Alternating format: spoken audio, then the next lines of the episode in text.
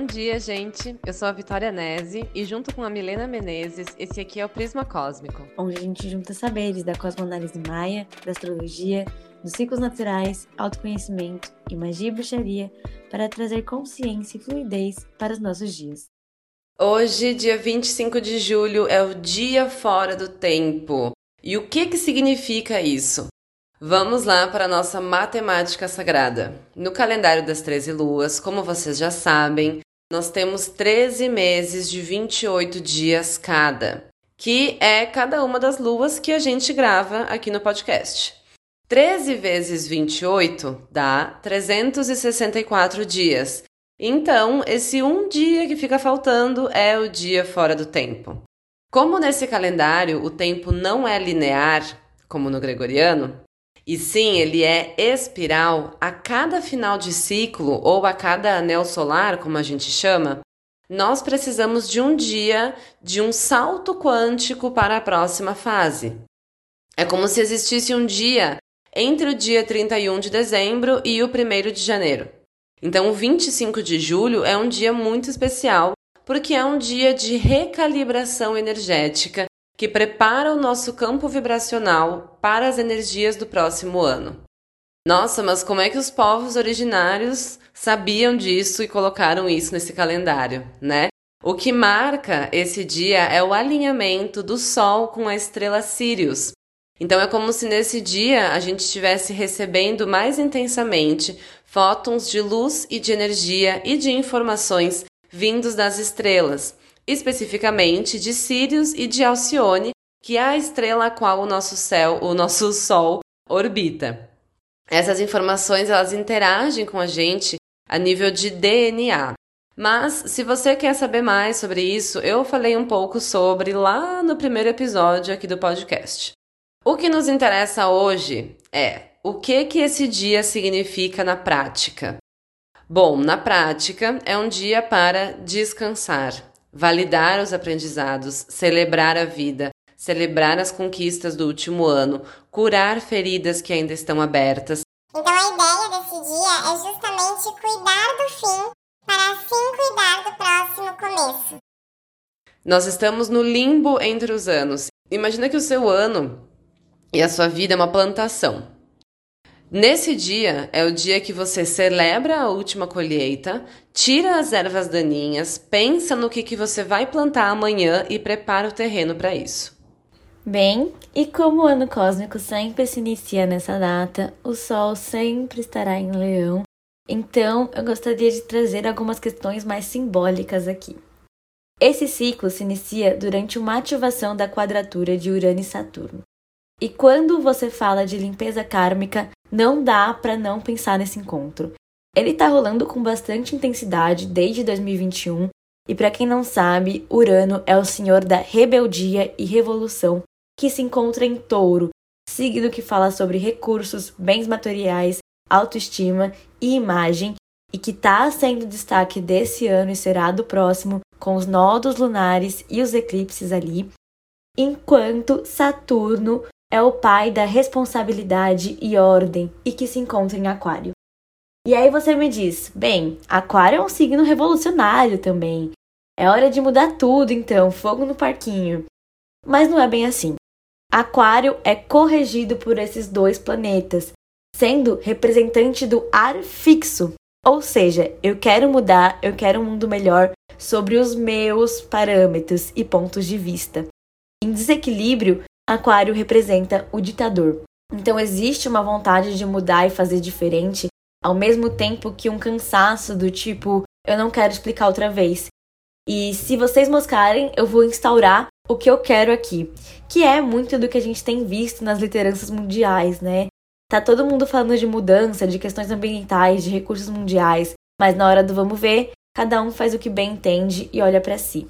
Amiga, eu amei, é exatamente isso. E sim, gente, esse próximo ano cósmico que se inicia amanhã é um ano muito forte para limpezas kármicas. Eu tenho um pouco de receio de ficar usando esses termos, ah, limpeza kármica. Parece que vai vir um tsunami e inundar a Atlântida de novo, né? Mas não é isso, não tão literalmente assim. Né?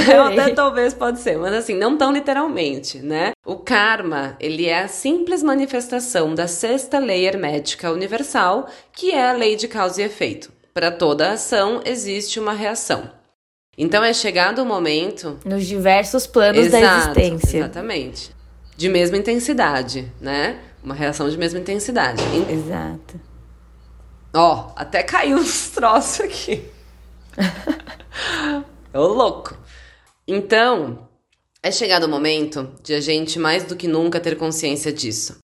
E como a gente comentou no episódio anterior, o enlaçador de mundos, que é o Senhor da Morte aqui no Tzolk'in, vem com uma energia muito forte nesse ano cósmico, sim, limpando karmas antigos, dissolvendo questões acumuladas e nos mostrando o que a gente precisa curar e aonde a gente precisa agir. A nível pessoal, a gente tem que estar atenta à nossa parte na criação do coletivo. O que eu faço na minha vida que contribui para que toda essa bagunça externa role? Será que eu não estou esperando algo diferente daquilo que estou plantando? Que eu não estou julgando demais e fazendo de menos? A gente viveu épocas de grandes revoluções dadas por guerras, mas é preciso entender que os arquétipos são entidades vivas. E hoje, para mim, revoluções não são mais como a Revolução Francesa, que é um símbolo muito forte de Aquário, elas são feitas mais com pontes, não com a derrubada de algo que já está ali. É preciso ter eloquência para comunicar e persuadir, além de fazer que a sua ideia seja benéfica tanto para aquilo que está indo embora, quanto para aquilo que você quer ver florescer. E isso não tem nada a ver com proteger o seu ponto de vista, e sim entender como o seu e o do outro podem se complementar. Isso requer o questionamento das próprias estruturas, dos valores e flexibilidade para mudar. Além disso, a gente está com Júpiter e Saturno retrógrados, nossos planetas sociais. Ou seja, é hora de crescer para dentro. E como assim crescer para dentro, Mi? É para olhar para dentro de novo? Sim, só que agora chega de analisar, de sofrer. A gente está tá vindo de vários ciclos de sentir, né? É hora de fazer. O que você vai mudar?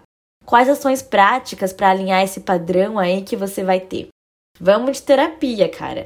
A sua comunicação interna importa. O seu julgamento interno importa. As vozes da sua cabeça importam. A lua magnética é o primeiro mês do calendário das 13 luas, né? Que inicia amanhã, dia 26. Ela abre um novo ano cósmico que é regido pelo Kim da lua autoexistente. Esse Kim é uma energia muito feminina, muito do yin, muito do sentir, do intuir, do pensar. Então, isso que você falou faz muito sentido sobre buscar terapia. Eu sinto que esse ano, mais do que nunca, as pessoas vão buscar resolver os seus conflitos internos, as suas vozes da sua cabeça, né? Como você falou. E vão também estarem mais abertas para medicinas alternativas e holísticas, porque a energia como um todo está mais propícia para o intuitivo do que para a razão cega. Além disso, gente, esses primeiros 28 dias do ano, que vão até o dia 22 de agosto, uh, então iniciando amanhã e vai até dia 22 de agosto, são os dias onde a gente magnetiza, né? O próprio nome já diz, lua magnética. Então a gente vai estar magnetizando para nossa vida o que a gente vai querer para todo esse ano cósmico, que vai até julho do ano que vem. Então, prestem muita atenção nos seus padrões mentais, nas coisas da sua vida que estão iniciando ou terminando, nas coisas da sua vida que você está apegada demais, aonde que você está depositando a sua energia. Tudo isso é muito importante, porque é essa informação que você está energeticamente emanando para o universo. É como se você dissesse, olha vida, tá vendo isso daqui que eu tô, tô botando a minha energia? Tá vendo isso aqui que eu tô falando? É isso aqui, eu quero mais disso. Né? É o magnetizar. Então tem que prestar muita atenção com relação a isso. E tão importante quanto fazer a listinha das coisas que você quer florescer é dar uma mostrada Exato. pro universo dessas coisas, dar Exato. uma experienciada daquilo. E esse momento é muito legal porque Mercúrio ainda está em Leão e a gente tem a oportunidade de conseguir experienciar num nível mais profundo de harmonização entre o coração e a mente, já que Leão simboliza o coração e Mercúrio a mente, trazendo um equilíbrio para essas duas esferas. ao experimentar novas coisas, fazer uma lista de intenções e tudo mais que a gente tem aí para como ferramenta para intencionar, a gente se conecta mais profundamente com o que cada projeto nos traz e como que ele se encaixa na sua vida agora. E no dia 4 de agosto, Mercúrio entra em Virgem e traz uma pegada de ser estratégica e cíclica. Virgem é a sabedoria da natureza, do ritmo e do cosmos, a perfeição do caos, que consegue equilibrar bem diferentes faces e estruturar e solidificar em movimento, o que eu acredito ser uma ótima vibe para planejar a realização desse futuro, dessa visualização que a Vi trouxe. Mas, em contrapartida, tem o nosso conceito de perfeição, que muitas vezes não é real, não é palpável. Então é importante você não se deixar paralisar esperando o melhor momento. Tudo se alinhar, as pessoas certas chegarem. Você cria tudo isso através da ação inspirada. Pisa e Deus dá o chão. É um momento legal para você também formular métodos. Tem algo que você quer automatizar? Tem um conhecimento que você quer passar? O momento de pensar nisso é aqui.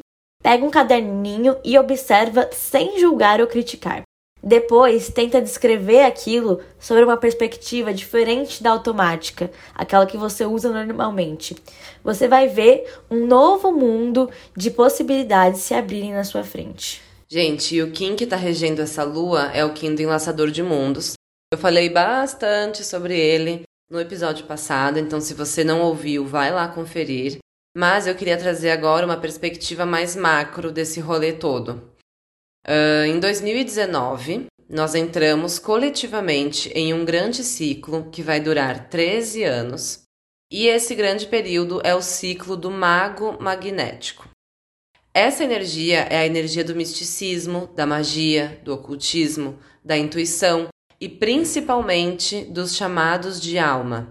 Então, desde julho de 2019, cada vez mais pessoas estão ousando seguir os seus corações. Largar grandes cargos e empresas para ir morar na praia. Eu, assim, duvido que alguém não conheça alguém que fez alguma coisa parecida, né? Indo atrás dos seus sonhos, né? Pessoas indo atrás de sonhos que pareciam impossíveis. A gente viu um boom dos relacionamentos não monogâmicos, um boom das terapias holísticas. Tudo isso é chamado do Kim do Mago. No ano que a gente estava até então, que era o terceiro ano desse ciclo de 13, era o ano da semente elétrica. E foi um ano de muito amadurecimento amadurecimento com os processos da vida. Pediu muito foco para a gente realizar as coisas, pediu muita paciência para não surtar e também trouxe muito a questão dos relacionamentos, não só os amorosos, mas um olhar sobre todas as pessoas com quem eu me relaciono e o que, que eu aprendo com elas e quem que eu quero ou não quero do meu lado. Foi como se a gente estivesse preparando o terreno para a semente germinar. E esse terreno eram as pessoas à nossa volta. Eu lembro-me quando a gente fez uh, a previsão do ano cósmico do, do, ano passado, a gente falou muito sobre isso, né? Sobre um, as relações desse ano. Que a gente começou com uma regência de Vênus ali, né? Então tinha tudo a ver. E olha que louco. Porque nesse uhum. da Lua, né? Em março de 2023, a gente vai ter um ano regido pela Lua. Então, ah, eu ia mesmo te pedir quem é que regiu Exato, é a, é a lua. Então traz uma carga emocional Nossa, e feminina e cíclica. Muito forte. E, cara, muito in, forte. intuição. É, relações também, mas de uma outra perspectiva, muito mais interna agora. Magia, muita magia vindo à tona. Então. Nossa, tem tudo a ver, tudo a ver essa lua, a lua da astrologia com a lua Sim. do Kim, né? Agora, nesse ano da lua autoexistente, que é o quarto ano do ciclo do mago, e o que, que é o 4? Né, gente? O 4 é a estrutura, é a base, é o início da construção. Então, vai ser um ano muito de botar a mão na massa, sim, e começar a tirar grandes sonhos do papel. A Mi falou sobre isso antes também. Dar os primeiros passos em busca de algo bem concreto, solidificar as coisas na minha vida que antes estavam meio instáveis mas o grande insight aqui é que essa estruturação ela é feminina. Que é o Kim da Lua, né? Então, não vai ser com uma energia yang, né? Não vai ser com a energia do, do patriarcal, que é como a gente vem construindo até então. Vai ser com uma energia mais yin, mais intuitiva e mais do sentir sim.